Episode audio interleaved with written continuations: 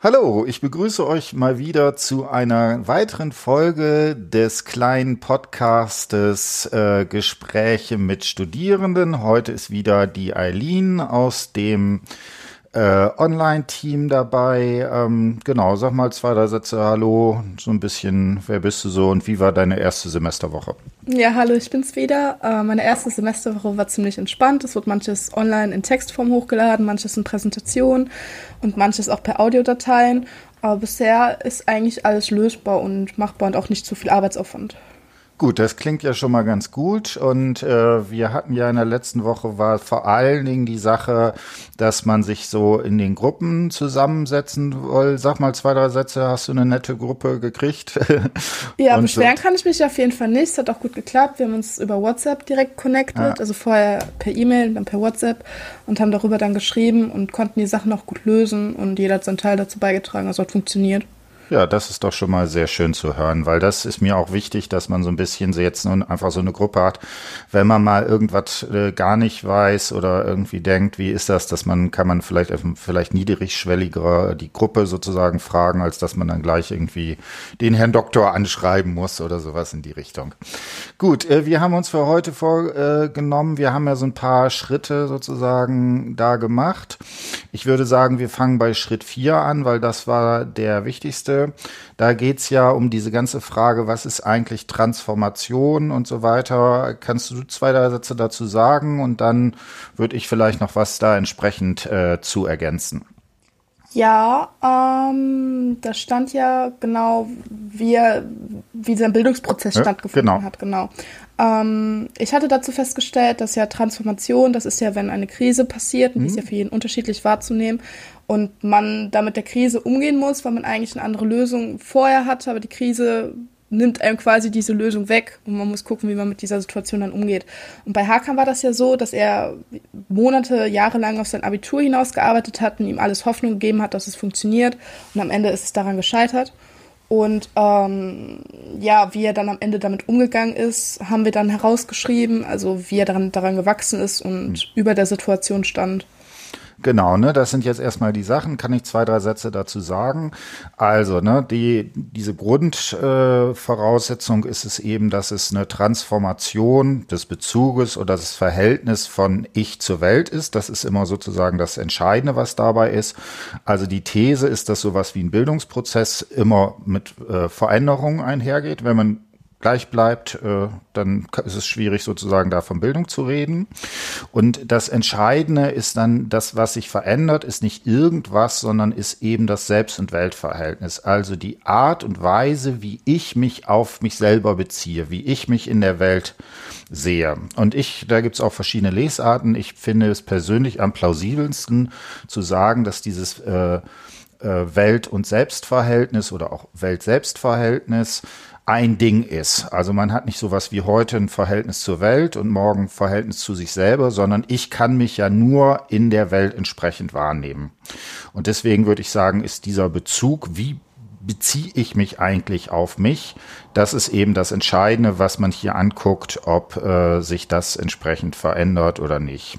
So, und dann ist natürlich so ein bisschen die Frage, das habe ich äh, hier noch nicht so ganz äh, dran diskutiert, aber dann gibt es verschiedene Sachen, wie man, woran man das festmacht. Wo, ne, das Welt- und Selbstverhältnis steht ja nicht oben auf dem Kopf dran, sondern ähm, da gibt es unterschiedliche Herangehensweisen. Also Marotzki hat vor allen Dingen vorgeschlagen, dass man sich sowas wie Kategorien oder er nennt das auch Kontexturen anguckt, also in welche Häuflein äh, äh, sortiert man sich selber ein, also wo man das ganz häufig hat, was ja schon im Wort ist, bei der ganzen Sonderpädagogik. Da ist ja genau diese Frage, was ist eigentlich Sonder, was ist dann normal in dem Sinne? Das wäre sowas wie eine klassische Kategorisierung. Ne? Und äh, eher äh, Kukumor und Koller haben von der Tendenz eher stärker betont, dass es auch sowas ist wie, ähm, also die beziehen sich auf die Rhetoriklege und da sind es eben sowas wie sprachliche Figuren, die da entsprechend drin sind. Ne? Und das ist so eine Grunddefinition dass Bildung mit so einer Transformation einhergeht. Und was aber ganz wichtig ist, dass es komplett von einem sagen wir mal, schulischen Kontext äh, hat, damit hat das nicht zu tun. Ja? Also das heißt, es, man, es kann solche, solche Transformationen können in den unterschiedlichsten Bereichen sein. Es kann auch im privaten Bereich sein und so weiter und so fort. Also das ist eine sehr formale Definition von Bildung, die also was ganz anderes ist als so eine Vorstellung von Bildung ist derjenige, der ein, was weiß ich, der Goethe gelesen hat und äh, Geige spielt und äh, vielleicht noch ein bisschen Mathe kann oder sowas in die Richtung. das ist das Erste, glaube ich, was ganz wichtig ist, dass man von dieser Vorstellung, dass Bildung als Transformation das ist, geht also nicht um Bildungsgüter oder auch nicht um sowas wie Kompetenzen, sondern die Art und Weise, wie man sich auf äh, sich selber bezieht. Ne? Und äh, das ist also ein sehr hoher Anspruch, den man in solchen Transformationsprozessen hat, die es auch persönlich ist, mit Emotionalitäten zu tun hat und so weiter. Äh, und darunter wird das dann äh, verstanden. Ähm, hast du da noch Fragen zu oder ist das? Nö, das war jetzt verständlich. Sehr gut. Äh, dann hast du so ein bisschen schon äh, äh, vorweggenommen. Äh, das wäre ja genau dieser Schritt fünf. Du hast gesagt, sowas wie krisenhafte Erfahrungen oder es gibt auch immer die Formulierung sowas wie subsumptionsresistente Erfahrungen. Wie habt ihr das denn in der Gruppe diskutiert? War das bei euch so, dass äh, alle Erfahrungen sozusagen, alle Bildungserfahrungen krisenhaft sind? Ähm, nee, zu dem Entschluss sind wir nicht gekommen. Hm? Ich persönlich musste ein bisschen überlegen, ja. was man denn jetzt als Alternative nehmen könnte. Ja. Aber wir haben festgestellt, dass auch positive Erlebnisse zum Bildungsprozess beitragen. Und ähm, wenn man zum Beispiel ein, ein Erfolgserlebnis hat oder sowas, dann schließt man daraus ja auch positive Schlüsse. Hm, genau. Und ähm, selbst auch Krisen von anderen Menschen können ja auch eigene Bildungsprozesse auslösen. Oder wenn man über sein Handeln nachdenkt, also was mhm. zum Beispiel sein Handeln auslösen könnte in der Zukunft und eventuelle Situationen abwägt. Mhm. Da hast du jetzt schon eine ganze Reihe von ganz wichtigen Sachen gesagt, die auch in der Literatur besprochen sind. Also einer der Autoren, äh, Hans-Christoph hm, weiß ich jetzt nicht. Ich, äh, Vorname weiß ich nicht. Nohl heißt der immer. Ich muss dem, nee, der ist anders. Äh, Vornamen weiß ich jetzt gerade nicht. Also Herr Nohl, ähm, Bildung und Spontanität ist da im Buch und der hat mit Dewey versucht, sowas zu äh, eine etwas andere Konzeption zu machen und der hat zum Beispiel sowas wie spontanes Handeln gemacht. Man ist einfach neugierig und probiert man mal was aus. Ne? Und dann hast du jetzt gesagt, okay, ähm, das Positive, er nennt dann auch eine Sache, die ganz häufig zu so einer Verfestigung von so einem spontanen Handeln ist. Das nennt er sowas wie die Gesell äh, Phase der gesellschaftlichen Bewährung. Ja? Also was weiß ich, man fängt an Musik zu spielen, es interessiert einen und dann hat man vielleicht das erste Mal ein Konzert äh, vor seinen Bekannten und die sagen alle ganz toll und mach doch weiter und musste irgendwie eine CD aufnehmen. Das wäre so etwas, was man zum Beispiel, was eine häufige Sache ist, zum Beispiel Anerkennung von anderen Gruppen, was zu solchen Transformationsprozessen führen kann. Äh, das zweite, was du genannt hast, äh, das ist jetzt, äh, das kann man heiß diskutieren. das ist diese ganze Frage der Reflexion. Ne? Und da, das wäre eigentlich eher so eine klassische Sache. Also bei sowas wie meinetwegen Klimawandel, wo man erstmal sagt, okay, jetzt, ähm, lese ich da mal ein Buch drüber, da habe ich was zu gehört und gehe vielleicht zu ein paar Vorträgen und so weiter. Und dann über Reflexion führt das zu einer Veränderung der Wahrnehmung. Ähm, das kann so sein. Ich denke mal, man kann aber sagen, dass ganz die Transformationstheorien schon relativ deutlich gemacht haben, dass es sehr unwahrscheinlich ist, dass sich jemand über Reflexion entsprechend verändert. Genau, das wären zwei Sachen. Hattest du da noch einen Aspekt irgendwie, glaube ich, eine Sache hattest du? Ähm, mit Reflexion meintest du jetzt, wenn man überlegt, was seine Handeln für Konsequenzen haben könnten, oder? Genau, also ne. Okay. Äh, dann hätte ich noch ja. das Lernen durch ähm, das Handeln der anderen, also wenn man sieht, was das Handeln der anderen für Konsequenzen hat. Genau. Ähm, also äh, das ist natürlich immer eine Sache. Äh, ich würde dann sagen, okay, man sieht das natürlich der anderen, aber das ist ja die eigene, Ver also das Wahrnehmen dieser Veränderung der anderen Person ist ja immer, das mache ja ich quasi. Ja? Ja. Ne, deswegen glaube ich, ist es gar nicht so stark möglich, das unter, das sozusagen zu differenzieren. Weil nur wenn ich jemand sehe, der, der sich sozusagen anders handelt, ähm, dann sagt das ja nichts, sondern es wird dann zum Beispiel wichtig, wenn ich mich zum Beispiel mit der Person identifiziere und sage, ich finde die jetzt ganz toll oder was weiß ich, ja. Greta Thunberg, wie die das macht, das finde ich super. Jetzt identifiziere ich mich und verändere darauf auch sozusagen mein entsprechendes Handeln. Das könnte dann sein, aber das ist dann ja immer meine Identifikation mit einer ja. Person. Ne? Deswegen glaube ich nicht, dass das so dr äh, drin ist. Äh, eine Sache möchte ich noch kurz äh, sagen, weil, weil das ist eine, eine problematische Sache. Ähm, du hast jetzt gesagt, okay, man lernt was, ähm, wenn man das anders sieht. Äh, hättest du eine Idee, wie man Lernen und Bildung auseinander dividieren könnte? Uff, ähm, ich weiß nicht, Lernen ist ja ein, okay, beides ist ein Prozess am Ende, aber Lernen, das, das passiert ja ohne, dass man es aktiv macht. Ich, wenn ich mich bilden möchte, dann lese ich aktiv ein mhm. Buch, wie du jetzt gesagt hast, zum mhm. Beispiel über Goethe, obwohl du gerade meintest, das wäre zu differenzieren. Es gibt zwei verschiedene Arten von Bildung. Aber das wäre so die Art, wie ich mich bilden möchte. Aber wenn ich lerne, das kann ich auch passiv machen, ohne aktiv dahinter zu sein, jetzt was lernen zu wollen. Mhm. Ähm, ja, es mag da aktiv und passiv, das mag durchaus eine, vielleicht eine punktuelle Unterschied sagen. Ich sage, der Unterschied wäre hier nicht so groß. Es gibt da eine Unterscheidung, die ich bei Marotzki finde, die ich sehr, sehr hilfreich finde. Und der sagt, Lernen ist etwas, was dann passiert, wenn ich etwas in bereits bekannte Kategorien einsortieren kann. Also das ich habe ich auch gerade sagen. Ne? Sehr gut. Also zum Beispiel, ne, du weißt schon, was weiß ich, welche Zeitformen es im Spanischen gibt und so weiter. Und dann sagst du dich, so heute setze ich mich noch mal dran und lerne noch mal zehn äh, unregelmäßige Verbformen. Dann hast du ja sozusagen den Kontext, die Kategorien sind ja schon da. Ja, das stimmt. Ne? Und ein Bildungsprozess wäre dann ein solcher, wo ich zum Beispiel feststellen muss, dass im, in der Erarbeitung sich meine Kategorien entsprechend verändern. Ne? Also beim Spanischen finde ich ist da immer ein ganz gutes Beispiel ist dieser Subjunctivo. Das ist ja eine Form, die es in Deutschem gar nicht gibt und die auch gar nicht so nachzustellen ist. Und wenn man dieses lernt, braucht, muss man sozusagen seine Vorstellung davon, was entsprechend ähm, äh, ja, welche grammatikalischen Kategorien es sich im Lernprozess verändern. Und dann würde man von sowas wie einem Bildungsprozess sprechen. Ne? Und ich würde auch, äh, da muss man immer drauf achten, ich würde da sehr stark zwischen Lernen und Bildung unterscheiden. Und vielleicht noch eine Sache, es gibt vielleicht darunter gäbe es noch sowas wie Übung.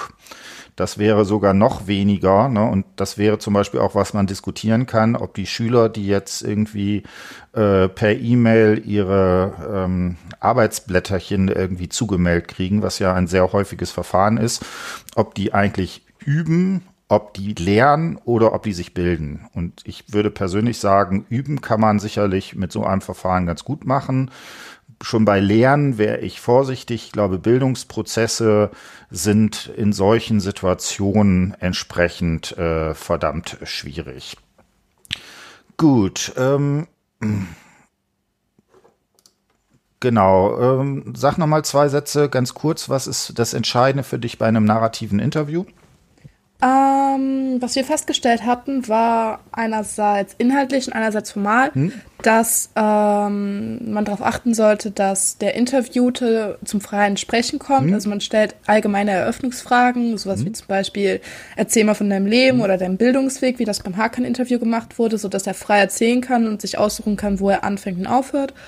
Ähm, und sonst, dass man noch darauf achtet, die Transkriptionsregeln, die zum Beispiel die Mimik, Gestik, Pausen und Betonungen darstellen, dass man die ordentlich aufschreibt und auch benutzt und dass man die Zeilen nummeriert, auf jeden mhm. Fall. Das haben wir festgestellt. Mhm. Also Mimik, Gestik ist so eine Sache äh, in vielen Fällen. Also spätestens, wenn das jetzt irgendwie so eine Skype-Konferenz oder weiß ich nicht, bei Skype hätte man möglicherweise ja Video. Da würde ich äh, sowas wie Mimik und Gestik äh, nur dann auf äh, transkribieren, wenn es besonders auffällig ist. Ja? Ne? Also okay. ne, deswegen von der Tendenz her eher das transkribieren, was das Gesagte ist. Genau, das Wichtige ist, dass man die Person zum Reden bringt. Und ähm, wichtig ist dabei vor allen Dingen, und das ist das Entscheidende, dass man in einem narrativen Interview nicht sowas wie äh, Begriffe entsprechend sozusagen einführt. Das ist so wertende meinst du, glaube ich. Genau. Mit Rassismus und sowas. Oder? Genau, also sowas wie ne, bei dem Hakan-Interview, äh, das war doch bestimmt Rassismus, was du da und da erlebt hast. Ne? Weil dann hat man immer das Problem, dass äh, mit dieser Begrifflichkeit die Person vielleicht sagt, nee, das war nur der Lehrer war blöd und äh, den mochte ich nicht. Und weißt du, dann dieses äh, solche Begriffe da einzuführen, das ist immer schwierig. Also das heißt. Ja, das lenkt das auch in eine falsche Richtung. Dann genau. geht es mehr um den Begriff als um die Story. Ja. Genau. Ne? Und deswegen sind am besten immer so äh, offene Fragen, erzähl mal darüber oder zum Beispiel, wenn eine Person gesagt hat, du hast über die und die Situation geredet, kannst du da noch mal was zu sagen oder hast du noch Beispiele dazu und so weiter. Das wäre, wären die entscheidenden Sachen. Äh, eine Frage, die auch häufiger von den Studierenden aufkam, war die Frage nach der Dauer.